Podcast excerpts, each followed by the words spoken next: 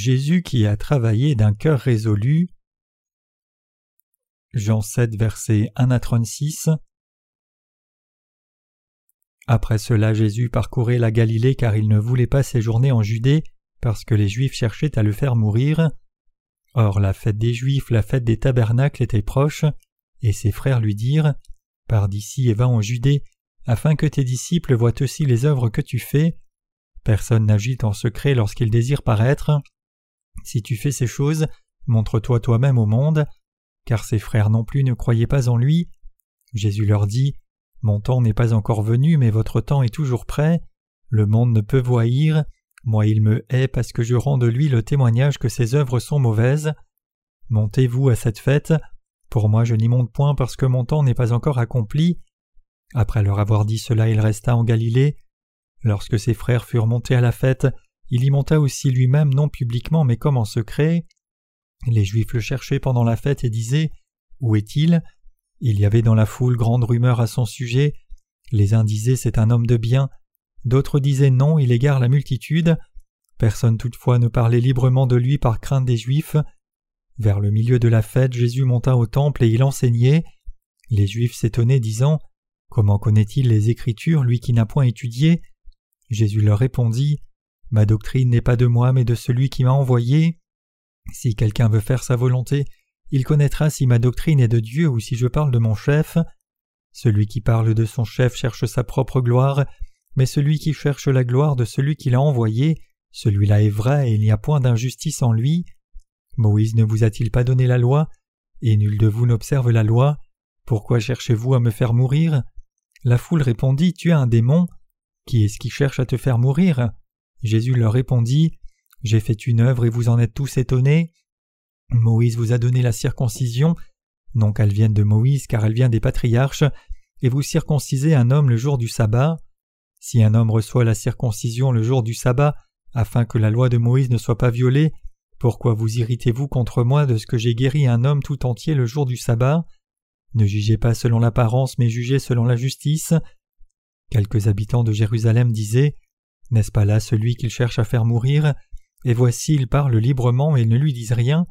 Est-ce que vraiment les chefs auraient reconnu qu'il est le Christ? Cependant celui-ci, nous savons d'où il est, mais le Christ, quand il viendra, personne ne saura d'où il est.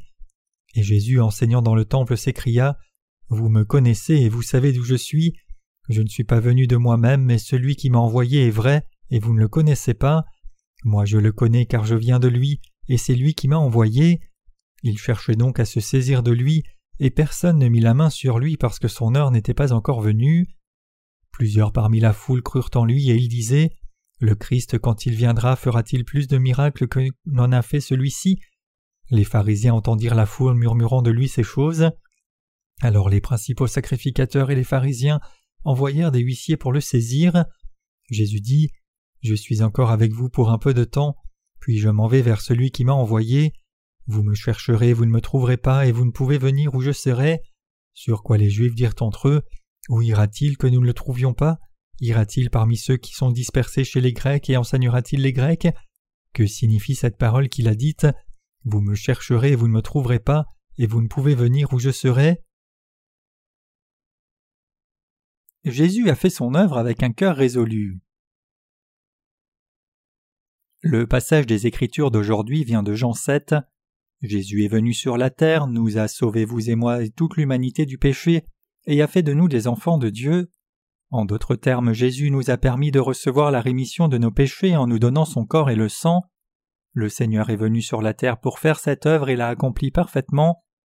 Jésus-Christ est venu sur cette terre et a travaillé avec un cœur compliqué, sachant qu'il devait mourir à la croix pour accomplir l'œuvre juste de salut, de nous tous pécheurs de tous nos péchés. Nous devons être reconnaissants et y penser profondément à Jésus qui n'a pas évité de mourir pour l'œuvre du salut, avec un cœur résolu pour accomplir son but dans la venue sur la terre. Puisque Jésus savait que pour nous sauver du péché il devait mourir sévèrement et revenir à la vie pour devenir notre vrai sauveur, nous devons concevoir dans nos cœurs quel cœur partagé et résolu il avait quand il marchait volontairement vers sa mort pour accomplir le salut de Dieu. J'ai des moments où je fais l'œuvre du Seigneur et mon corps devient très faible et je pense Oula, je vais mourir. À ces moments-là, j'ai des pensées résolues comme Ne devrais-je pas au moins finir ce qui m'a été confié avant de partir? Donc je pense au dur travail que j'ai fait pour corriger le nouveau livre que nous essayons de publier. À travers ce genre d'expérience, je peux comprendre au moins un peu quel cœur résolu le Seigneur avait quand il allait accomplir chaque œuvre pour notre salut. En Jean 6, il a accompli le miracle des cinq pains et deux poissons, a eu compassion des gens qui cherchaient seulement le pain pour leur corps, et leur a conseillé de chercher le pain du ciel qui ne périt pas. Je vous donnerai la vie éternelle en vous donnant ma chair et le sang, donc je vous donnerai la rémission de vos péchés, et vous obtiendrez la vie éternelle. Quiconque mange ma chair et le sang obtiendra la vie éternelle.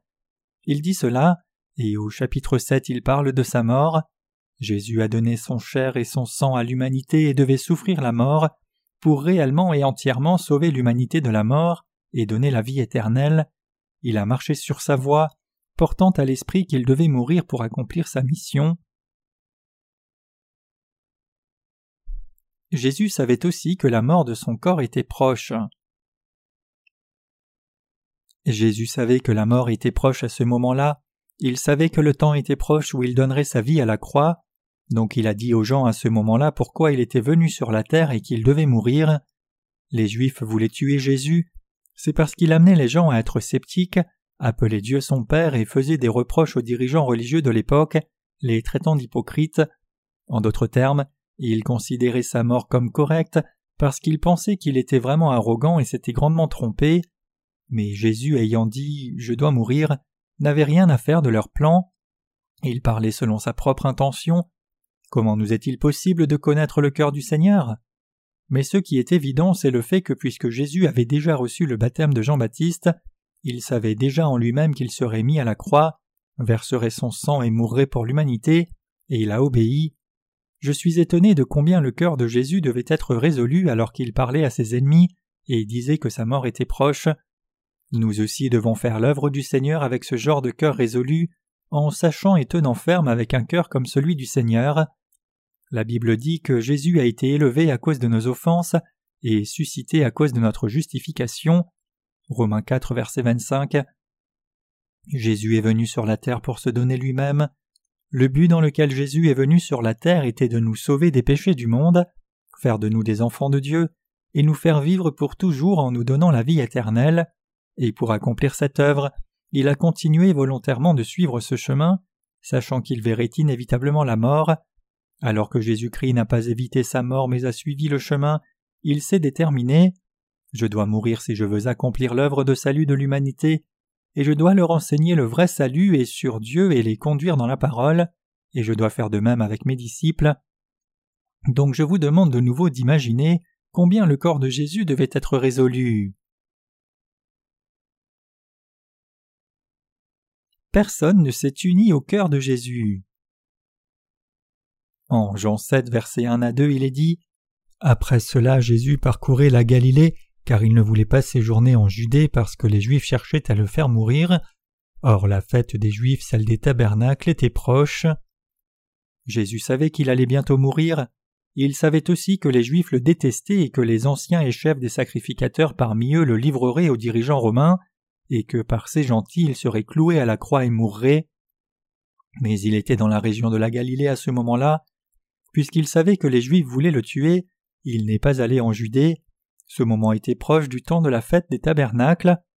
La fête des tabernacles était une fête établie par Dieu pour que le peuple d'Israël se rappelle la vie de marche dans le désert quand ils ont traversé la mer Rouge et ont vécu dans le désert jusqu'à entrer dans le pays de Canaan plantant des tentes dans le désert ou faisant des huttes sous des arbres rochers. Donc ils faisaient des huttes et des choses comme le bois ou la paille, et tenaient cette fête pendant une semaine dans le désert, c'est la fête des tabernacles. Jésus avait des frères et sœurs. Après que Marie ait conçu et donné naissance à Jésus par le Saint-Esprit, elle a eu des demi-frères et sœurs de Jésus par les relations avec son mari, Joseph. En d'autres termes, Jésus n'était pas né de Joseph et Marie ayant couché ensemble, il a été conçu dans le ventre de Marie par l'œuvre du Saint-Esprit, a pris une chair d'homme et il est né. Mais Marie, la mère physique de Jésus, a ensuite eu des relations avec son mari Joseph et a eu plusieurs jeunes frères et sœurs de Jésus. Mais les petits frères de Jésus ne l'auraient-ils pas suivi alors qu'il proclamait la parole de Dieu? Si nous regardons en Jean 7, versets 3 à 5, il est dit Et ses frères lui dirent Pars d'ici et va en Judée afin que tes disciples aussi voient les œuvres que tu fais. Personne n'agite en secret lorsqu'il désire paraître. Si tu fais ces choses, montre-toi toi-même au monde, car ses frères non plus ne croyaient pas en lui. À ce moment-là, même les disciples de Jésus ne comprenaient pas pleinement sa mission, donc le cœur de Jésus était certainement seul et résolu, parce qu'il devait faire son œuvre en silence.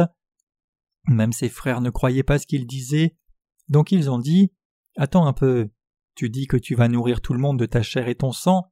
Si c'est ce que tu veux faire, pourquoi ne vas-tu pas à Jérusalem te montrer? Que fais-tu ici dans la région de la Galilée? Si c'est ce que tu fais, va à Jérusalem. Monte et montre ouvertement que tu es le Fils de Dieu venu pour sauver l'humanité.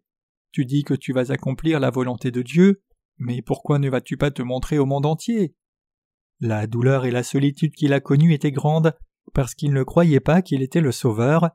Tout comme le dicton qu'il y a la solitude même dans une foule de personnes, beaucoup de gens ont suivi Jésus, mais la solitude qu'il a connue ne peut s'expliquer en mots, parce que personne n'a vraiment compris sa volonté et sa passion, Comment pensez-vous qu'était le cœur de Jésus quand il devait faire des œuvres que les autres ne connaissaient pas et qu'il devait faire la volonté de Dieu au milieu de ceux qui ne pouvaient comprendre la vérité même s'il la leur disait? Comment pensez-vous qu'était le cœur de Jésus quand ils n'ont pas uni leur cœur au sien et n'ont pas essayé de le comprendre, mais ont plutôt fait des remarques cyniques? Bien que nous ne puissions pas pleinement comprendre le cœur de Jésus, nous devons pouvoir le ressentir au moins un peu. Donc Jésus leur a dit Jésus donc leur dit mon temps n'est pas encore venu, mais votre temps est toujours prêt.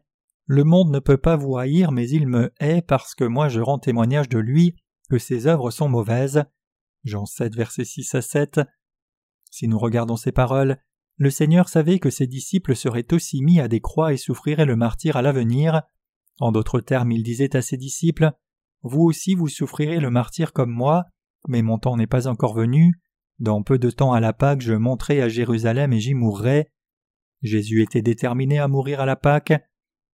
C'était nécessaire qu'il y ait un agneau à sacrifier pour la Pâque. La nuit où le peuple d'Israël a fui l'Égypte, quand l'ange de la mort est venu, il n'est pas entré dans les maisons qui avaient le sang des boucs sur les linteaux et seuils de porte.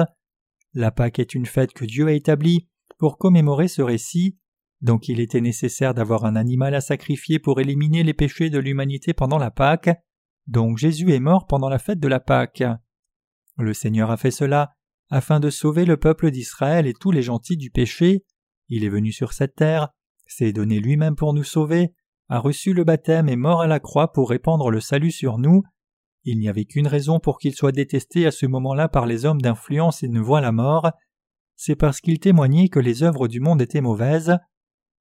Jésus témoignait que toute œuvre du monde était mauvaise, donc il était haï, puisque même ses propres frères n'ont pas cru en lui et faisaient des remarques cyniques, Jésus leur dit Si vous allez d'abord à Jérusalem, je suivrai ensuite. Après les avoir envoyés, il y est allé durant cette fête.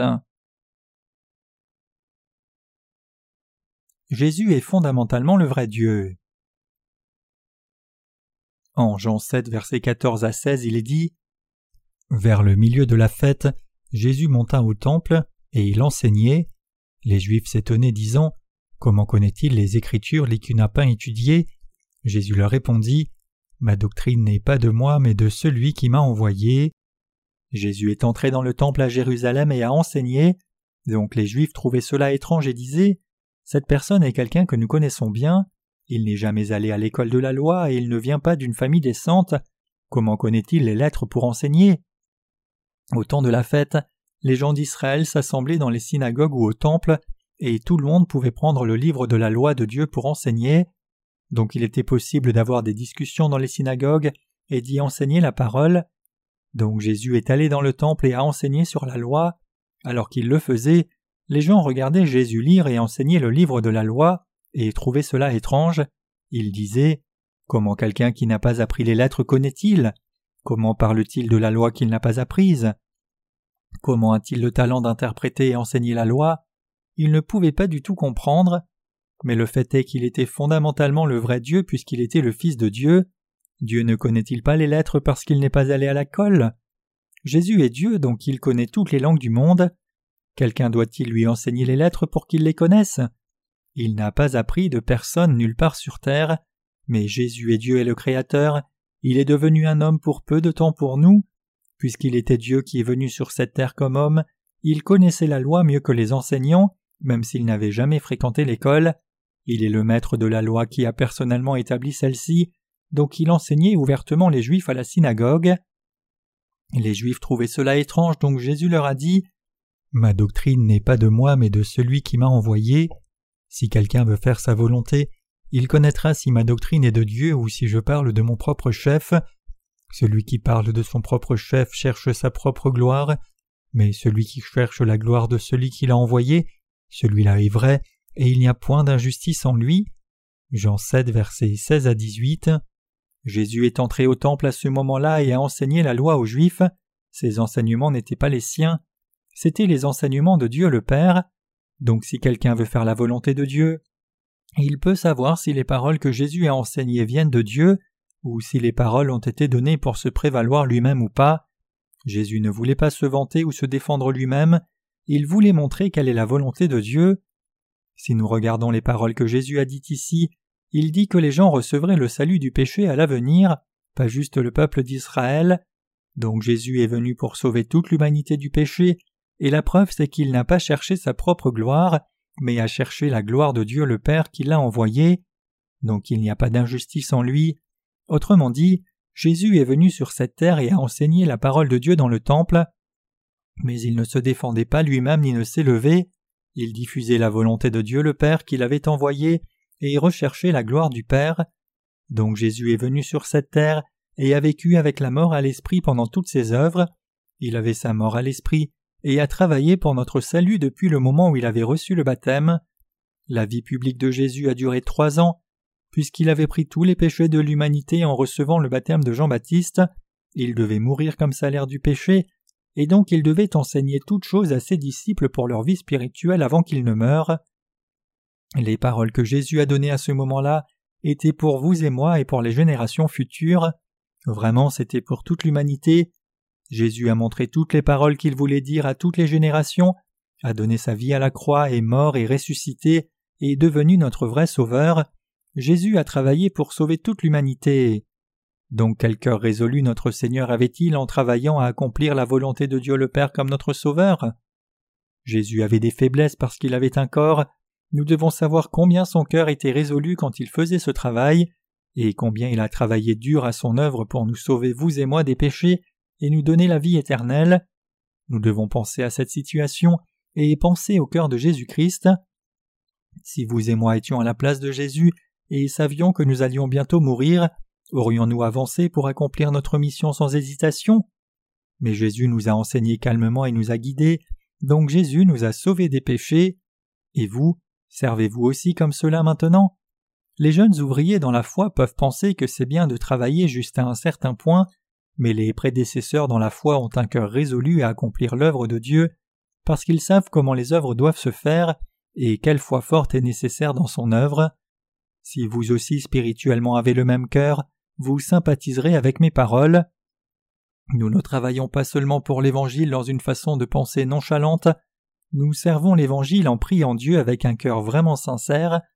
Pour que cette œuvre se fasse bien, nous ne nous soucions pas que des gens perturbent ou s'opposent, et alors que nous prions avec des cœurs sincères dans les parties qui doivent absolument s'accomplir, nous cherchons à promouvoir chaque projet pour la prédication de l'Évangile, anticipant les résultats qui viendraient à l'avenir si c'était accompli.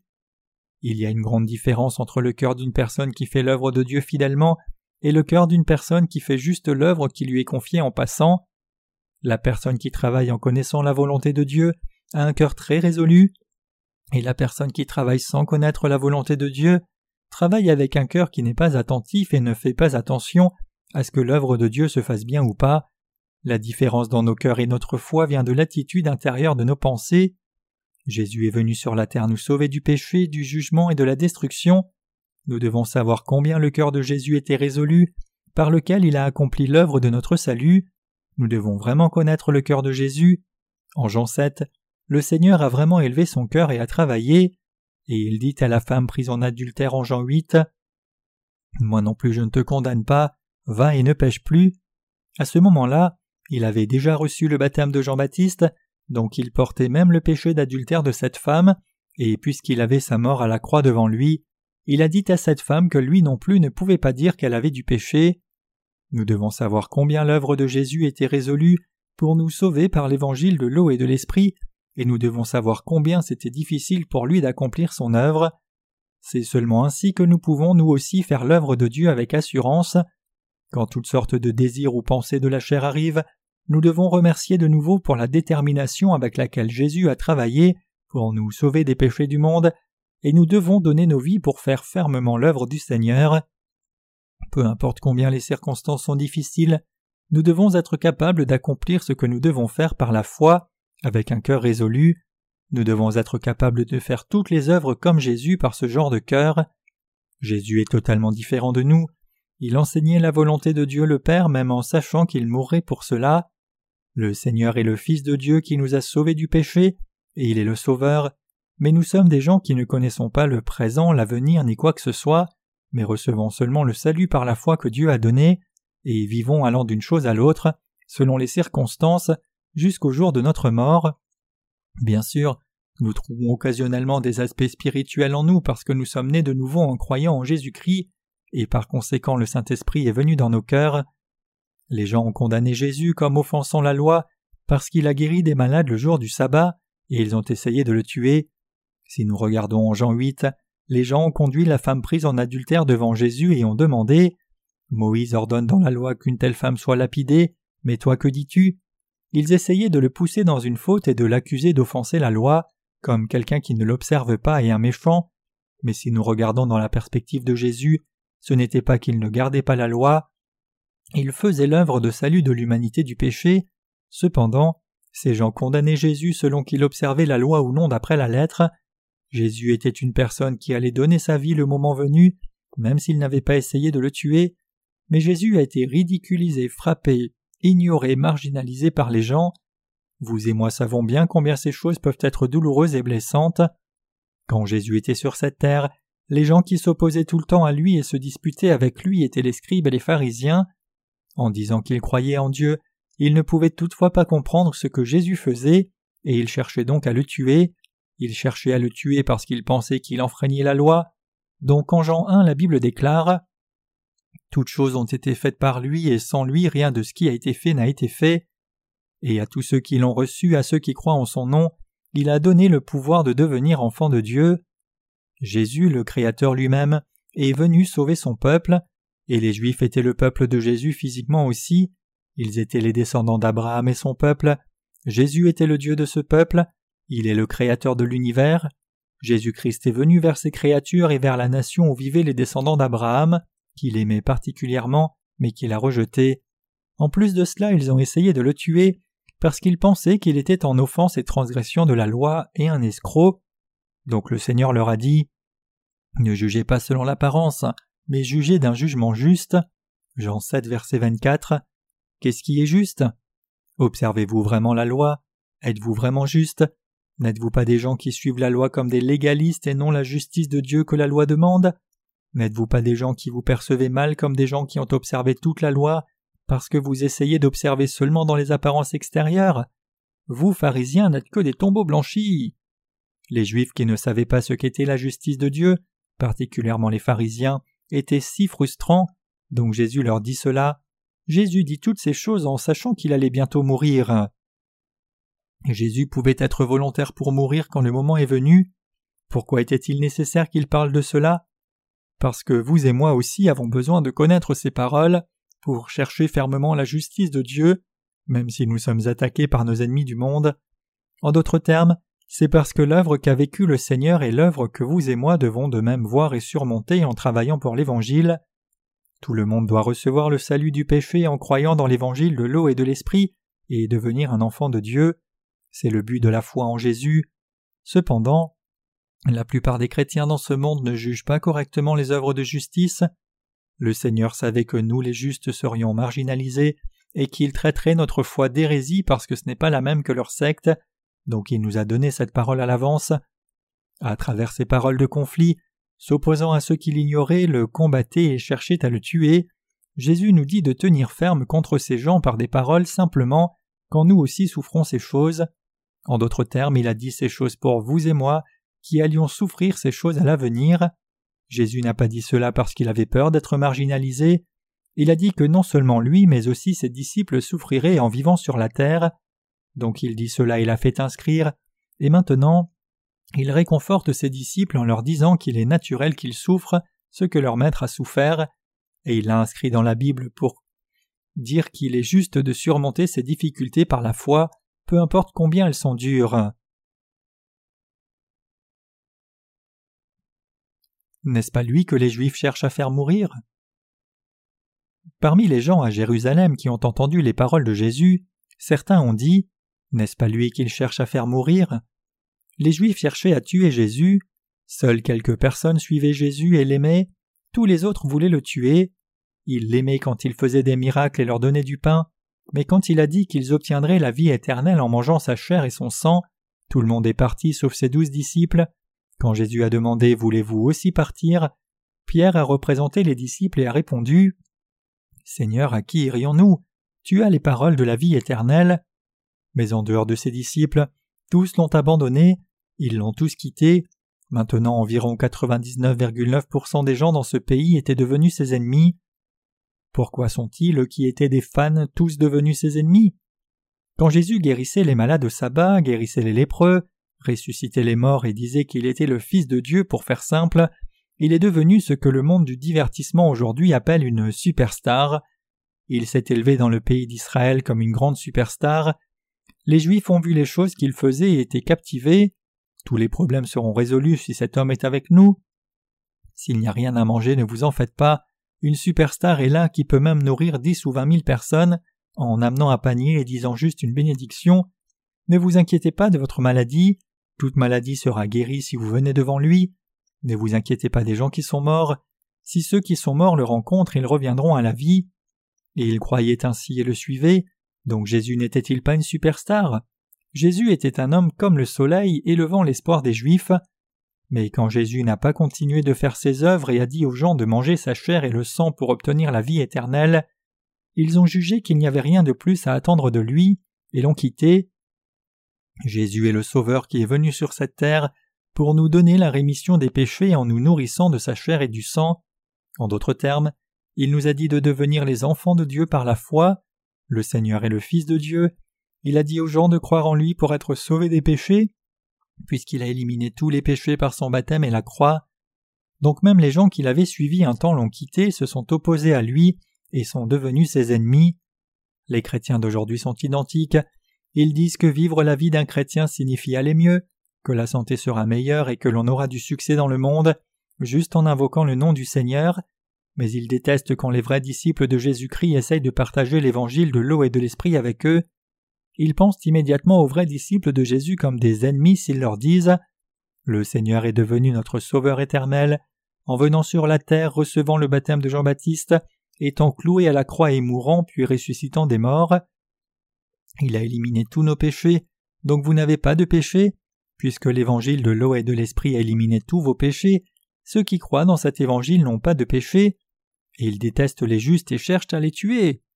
Au temps de Jésus aussi, les fanatiques religieux du judaïsme voulaient le tuer, mais voyant que les pharisiens et les chefs des sacrificateurs ne disaient rien, même si Jésus parlait publiquement, les Juifs trouvaient cela étrange et doutaient en demandant Les dirigeants d'Israël pensent-ils que cet homme est vraiment le Christ?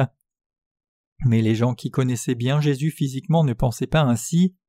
En confirmant qu'ils savaient d'où il venait, ils l'ignoraient et n'ont jamais reconnu qu'il était le Fils de Dieu. Quand Christ est venu, il est dit que personne ne saurait d'où il serait venu. Ils ont donc pensé que Jésus ne pouvait pas être Christ. Ils ont pensé qu'il savait tout, qu'il venait de Nazareth, qu'il n'était pas allé à l'école et était donc ignorant, qu'il n'y avait rien de spécial en lui, et qu'il était né dans une famille pauvre. Puisqu'il savait que ses parents étaient Joseph et Marie et qu'il y avait quelques frères et quelques sœurs, il ne pouvait pas reconnaître que Jésus était Dieu qui était venu sur la terre dans la chair d'un homme et le Messie, même s'ils ont vu ses nombreux miracles et écouté ses enseignements qui faisaient autorité. Quand le Seigneur a dit ces paroles, les gens voulaient le tuer, mais puisque son temps d'être sacrifié à mort à la croix n'était pas encore venu, personne n'a pu mettre la main sur lui. Beaucoup de gens parmi ceux qui écoutaient ses enseignements dans le temple ont dit quand le Christ viendra, fera-t-il plus de miracles que n'en a fait celui-ci? Et ils chuchotaient entre eux cela signifie qu'il y avait de ceux qui croyaient que Jésus était le Sauveur. Donc puisque la foule qui venait vers Jésus augmentait, les pharisiens et les chefs des sacrificateurs ont ordonné à leurs subordonnés de le saisir, mais Jésus dit Je suis encore avec vous pour un peu de temps, puis je m'en vais vers celui qui m'a envoyé. Vous me chercherez et vous ne me trouverez pas, et vous ne pouvez venir où je serai.